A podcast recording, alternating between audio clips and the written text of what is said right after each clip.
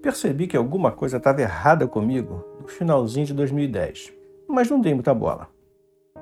Meu nome é Renato Neto, sou fotógrafo, 63 anos e tenho depressão. Em junho de 2011, numa tardinha de domingo, é que a coisa estourou.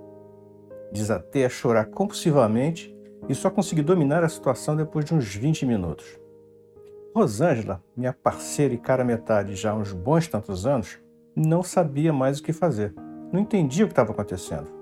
Nunca tinha me visto chorar daquela maneira. A única coisa que estava ao seu alcance era me abraçar e me carinhar. Eu suava em bicas e a dor de cabeça já dava as caras. Depois que tudo se acalmou, caí na cama e tirei um cochilo bastante conturbado. Acordei um pouco depois, tomei um banho e saí para trabalhar. Sim, além de fotógrafo, eu era funcionário público numa estatal e trabalhava no turno da madrugada. Saindo do prédio para pegar o carro na garagem que ficava do outro lado da rua, senti uma tremedeira no corpo, um frio passar pela espinha, um medo terrível de sair de casa e uma forte dor do estômago. Caramba, o que estava acontecendo comigo? Respirei fundo, liguei o carro e fui trabalhar. Força aí e se cuida.